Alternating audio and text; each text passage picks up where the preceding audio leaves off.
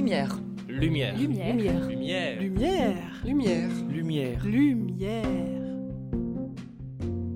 Lumière sur l'évolution des biodiversités avec Arnaud Braillard, paléontologue au laboratoire Biogéosciences à Dijon.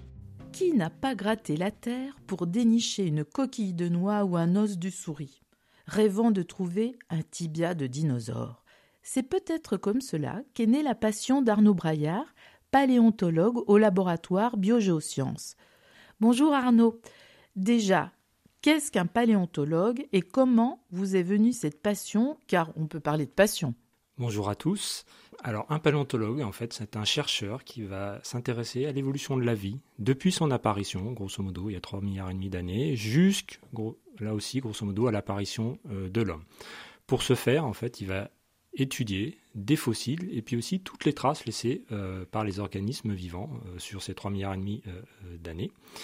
Et donc une grande partie de son activité, c'est de chercher ces fossiles, de les étudier et de les interpréter.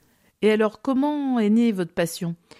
Alors, oui, une passion. Alors, d'abord, une passion pour les sciences en général. Hein, euh, tout petit, on ne peut pas dire que j'étais prédestiné à la paléontologie.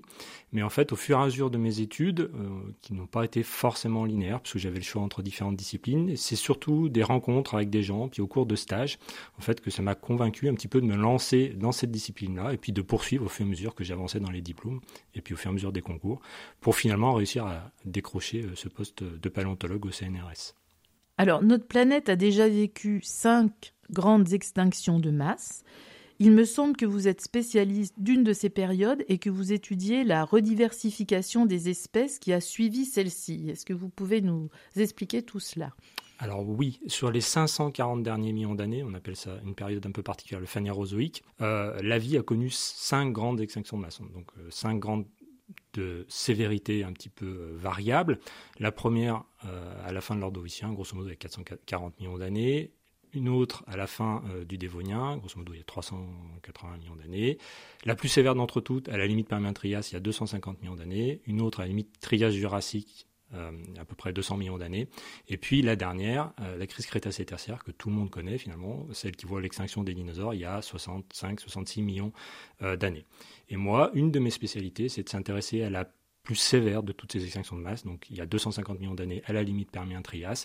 Et pour vous donner un ordre d'idée, à ce moment-là, grosso modo, c'est à peu près 90% des espèces marines qui disparaissent sur Terre, très brutalement, globalement. Donc, il faut imaginer un petit peu une Terre complètement dévastée, avec derrière, du coup, l'idée, euh, due à la magnitude de cette extinction, euh, de, voilà, d'une vie qui met extrêmement longtemps à repartir. Euh, et du coup, moi, je regarde plutôt cet intervalle de rediversification qui suit cette extinction de masse, et ben, simplement comment la vie repart après ce genre Alors pour cela, je, suis aussi spécialisé dans un groupe très spécifique qui est celui des ammonoïdes, des ammonites, là aussi que le, public peut connaître, euh, puisque c'est un groupe fossile qui va se rediversifier extrêmement vite et qui est très sensible notamment aux conditions environnementales. Donc ça nous donner pas mal d'indices en fait sur euh, les facteurs qui peuvent influencer cette rediversification et du coup aussi nous donner des pistes en fait pour la situation actuelle. Euh, là aussi, on sait en fait, on a mis le doigt là aussi dans un engrenage qui va nous conduire peut-être vers une extinction de masse. Mis à part les ammonoïdes, je, ne regarde pas que ça, puisque lors de nos explorations de terrain, en fait, on, fait plusieurs types de fouilles différentes, on est amené à explorer des terrains différents. Et lors de nos derniers travaux, en fait, on a trouvé pas mal aussi d'organismes qui ne sont pas censés forcément se trouver à ces instants-là, à ces, endroits-là, des écosystèmes extrêmement complexes. Donc là aussi, ce sont des nouveaux questionnements qu'on se pose après ces extinctions de masse, puisque les conclusions qu'on tire aujourd'hui sont complètement différentes en fait d'une vie totalement dévastée. Au contraire, ça repart très très vite et de façon extrêmement complexe. Et puis aussi, pourquoi s'intéresser à la limite Permien-Trias et à la rediversification qui suit? C'est aussi parce que c'est à partir de cet intervalle crucial en fait, de l'histoire de la vie qu'en fait vont se mettre en place les écosystèmes modernes. En fait, la limite Permien-Trias correspond à une, extinction des organismes typiques du Paléozoïque, des choses qu'on ne va plus trouver après. Et juste après vont se mettre en place finalement des écosystèmes qui vont de plus en plus ressembler à ceux que l'on connaît aujourd'hui. Donc c'est vraiment un point pivot en fait dans l'histoire de la vie. Alors les causes de ces différentes extinctions de masse étaient-elles les mêmes aux différentes périodes? Euh, c'est un questionnement euh, qui taraude les scientifiques depuis très longtemps, c'est ces questions des causes des extinctions de masse. Euh, chacune, en fait, a, son son, propre euh, mécanisme, mais il y a des causes que l'on retrouve euh, en fond euh, pour, pour, ces extinctions de masse, notamment des changements climatiques. Alors ça peut être des refroidissements, mais aussi des réchauffements, voire des successions de, de, de changements climatiques. Quand c'est des réchauffements, c'est souvent lié, par exemple, à des volcanismes et des relargages du coup de gaz à effet de serre massifs. Et puis dans certains cas, il y a des exceptions, notamment par exemple pour la crise tertiaire, où par-dessus ça vient se surajouter un phénomène extérieur, donc comme une chute de météorites qui vient finalement donner un coup d'arrêt final euh, ou, augmenter en fait les effets euh, des fluctuations environnementales sur les organismes vivants. Après, aujourd'hui, finalement, nous sommes engagés dans un système d'extinction de masse, mais là, c'est le facteur prépondérant, c'est l'homme. Donc, on est dans une configuration qui est bien différente de celles qui sont connues dans le registre fossile. Euh, donc, pour les causes des extinctions, les, maintenant, typiquement, les gens commencent à s'accorder, quand même, pour la plupart des extinctions, sur les facteurs prépondérants. Donc, du volcanisme massif, des changements climatiques marqués, et aussi pas mal de contre-coups, notamment, par exemple, sur le regard des océans, avec des anoxies, mm. c'est-à-dire des baisses de teneur en oxygène dans les eaux, des acidifications. Donc, pareil, là aussi, des choses euh, qui sont aussi beaucoup discutées aujourd'hui dans le contexte actuel. Alors, quels sont vos outils de travail sur le terrain et au retour au laboratoire J'ai entendu parler de techniques d'imagerie multispectrale et de rayonnement synchrotron. Donc, euh, c'est des mots euh, très compliqués. Euh, qu'est-ce que ça veut dire et qu'est-ce que ça apporte de plus ces outils-là pour votre travail? Alors déjà votre terrain, où il se situe, et puis après, quand vous revenez au labo, qu'est-ce que vous utilisez et pourquoi vous utilisez ces outils-là? Alors oui, alors le travail du paléontologue, souvent le grand public s'imagine qu'on passe notre temps sur le terrain, alors c'est absolument pas le cas, malheureusement on aimerait bien. Euh, le, travail d'exploration de terrain, ça fait partie effectivement de la base de notre travail. Moi, par exemple pour ma thèse, j'ai travaillé beaucoup en Chine. Euh, tous mes travaux de recherche depuis une quinzaine d'années maintenant, c'est essentiellement aux États-Unis, euh, dans le désert, là où finalement les, roches affleurent, affleurent le mieux. Et cette partie de terrain, donc il faut commencer par chercher les fossiles, il faut pouvoir les extraire. Alors souvent, là aussi, on imagine le paléontologue avec un pinceau en train de chercher ses fossiles. Euh, alors ça va dans certains cas, mais nous, la plupart du temps, notre outil principal, finalement, c'est le marteau et la masse, puisque euh, il faut chercher des fossiles dans des bancs calcaires extrêmement durs, et donc il faut pouvoir les sortir, ces fossiles, euh, avant de pouvoir faire complètement toute autre chose et les étudier. Donc il y a un gros travail de labeur, ne serait-ce que sur le terrain, pour pouvoir sortir ces fossiles. Et puis, une fois qu'on les a sortis, ben, il y a aussi un gros travail de labeur de, et de, minutie qui en fait va être la préparation de ces fossiles, où là aussi on va passer beaucoup de temps finalement à les dégager, euh, c'est-à-dire à les, sortir de la gangue qui les entoure, pour pouvoir après les étudier. Donc là aussi c'est long en temps. Euh, et puis une fois que ce fossile est préparé, ben là on va commencer à pouvoir l'étudier et euh, bah, pour ce faire, bah, on va commencer tout simplement par les regarder à l'œil nu. Ça peut être au microscope aussi, suivant les organismes et suivant ce qu'on veut, quel questionnement on va avoir. Et puis aussi, ce qu'il faut bien comprendre, c'est que la paléontologie, en fait, elle a, suivi son temps, de toujours. Les gens imaginent toujours que voilà, on est euh, soit à regarder nos fossiles au microscope, euh, soit à l'œil nu. En fait, c'est pas le cas. Depuis très longtemps, en fait, la paléontologie utilise des techniques de chimie, de physique, très à la pointe, notamment euh, des, techniques d'imagerie 2D, euh, de 3D. Euh, on utilise des CT scans, donc des scanners pour regarder l'intérieur des roches quand c'est possible. Et puis, de plus en plus, on utilise aussi, par exemple, des accélérateurs, hein, tout simplement de particules, notamment comme les, lignes de lumière synchrotron, en fait, qui vont permettre d'aller voir à l'intérieur du caillou, voir le fossile, tout ce qu'on ne verrait pas finalement à l'œil nu. Et donc, c'est tout un monde, en fait, qui nous est révélé. Et ben, pour cela, voilà, on est en lien, en collaboration avec plein d'autres labos euh, qui ne sont pas forcément des labos de paléontologie. Euh, ça peut être de la chimie, ça peut être de la physique, ça peut être des maths, des choses comme ça, euh, qui nous permettent en fait d'aller beaucoup plus loin dans nos analyses et finalement de révéler l'invisible là aussi. Donc une ligne de lumière synchrotron, c'est tout simplement ça nous permet en fait, euh, en accélérant des électrons, euh, voilà, très fortement, ça nous permet en fait d'avoir des rayons X de très haute puissance et, du coup d'avoir des informations euh, soit très profondément dans la roche, soit au contraire des informations chimiques et finalement avoir des images chimiques plutôt que d'avoir des images visibles comme les, yeux nous, le donnent. pour ce qui est du multispectral, là, c'est en fait, on va jouer sur des imageries UV ou en infrarouge, et donc aller au-delà de la gamme de ce que nos yeux peuvent voir, et là aussi voir des choses qu'on ne peut pas voir typiquement sur le terrain, euh, directement euh, sur les fossiles autour. Donc ça veut dire aussi que grâce à ces outils que vous utilisez déjà depuis un moment, ça peut remettre aussi en cause la connaissance qu'on avait de, certaines choses, qu'on envisageait euh, scientifiquement à une période, et au regard de, des informations données grâce à ces outils, ça peut remettre en cause en fait ce qu'on croyait. En donnant de l'information plus complète ou qui donne une hypothèse différente. Alors des fois, ça confirme ce qu'on pensait, mais on n'avait pas forcément la caractérisation fine pour, pour, le, pour le démontrer. Et puis des fois, effectivement, bah, ça va nous faire changer complètement d'avis, tout simplement en nous révélant des choses qu'on ne voyait pas, qu'on ne pensait pas. Euh, et puis, des fois, ben, ça va nous faire changer complètement nos scénarios, puisque des fois, on va découvrir des organismes, finalement, qu'on ne pensait pas être là, et qui, finalement, on va trouver euh, grâce à ces nouvelles techniques. Euh, donc, finalement, on est, grâce à cette constante évolution technologique, nous aussi, la paléontologie, nous sommes en constante révolution sur nos scénarios, sur nos modèles, et puis sur les connaissances que l'on a. Donc euh, voilà, la, la paléontologie, c'est vraiment pas une discipline qui est figée, bien au contraire, elle suit son temps, elle est même parfois en avance, puisque nous demandons aussi aux autres disciplines, nous avons nos propres problématiques, et du coup, eux, aussi, ça leur permet d'évoluer en parallèle, en nous proposant euh, parfois des solutions. Euh, donc voilà, la paléontologie une vraie interaction entre toutes ces autres disciplines. On est à la croisée des chemins, aux interfaces de tout ça.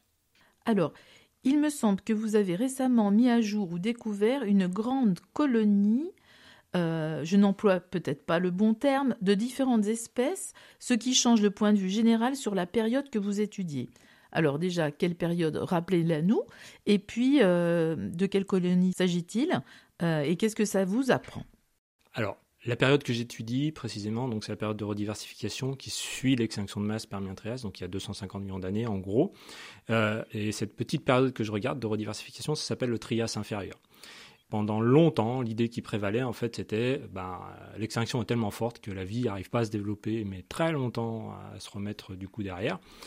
Euh, là aussi, l'idée qui prévalait, c'est que ben, extinction extrêmement forte, pas grand-chose à chercher, pas grand-chose à trouver. Et en fait, nous, euh, en cherchant des ammonoïdes, des choses comme ça, des choses un peu plus classiques, finalement, dans les terrains, notamment aux États-Unis, euh, nos terrains d'exploration, on s'est mis à trouver des choses un petit peu bizarroïdes.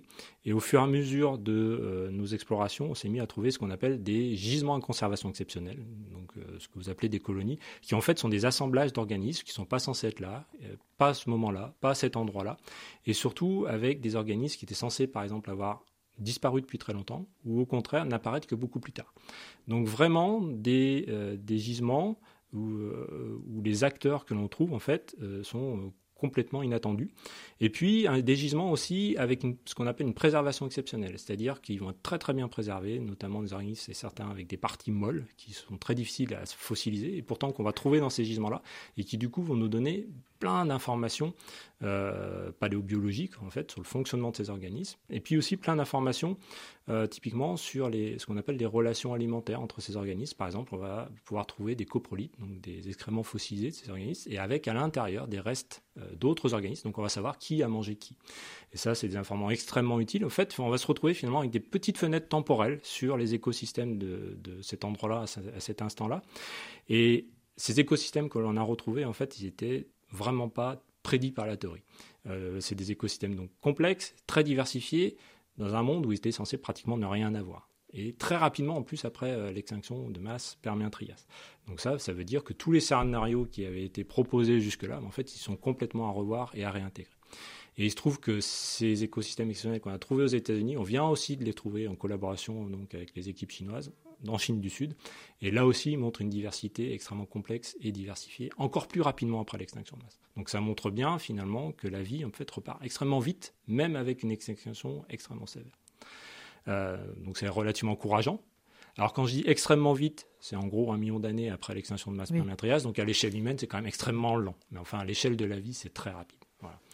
Euh, et puis donc, c'est ce côté de fossilisation exceptionnelle, voilà, ça nous permet aussi d'aller plus loin simplement dans la, caractérisation anatomique, euh, dans la caractérisation paléobiologique de ces organismes, et de comprendre aussi quel lien ont ces organismes entre ceux qui étaient présents avant l'extinction et ceux qui viendront beaucoup plus tard après, et du coup de comprendre comment se sont mis en place nos écosystèmes modernes euh, à partir de ces organismes du, Trias inférieur. Donc voilà, on est dans un intervalle temps vraiment charnière euh, dans l'histoire de la vie, euh, pour plein de raisons. Euh, que ce soit pour la vie en général, mais aussi sur, la succession de ces différents organismes au cours du temps. C'est super intéressant parce que on, a besoin d'avoir des réponses vu ce qui est en train de se passer.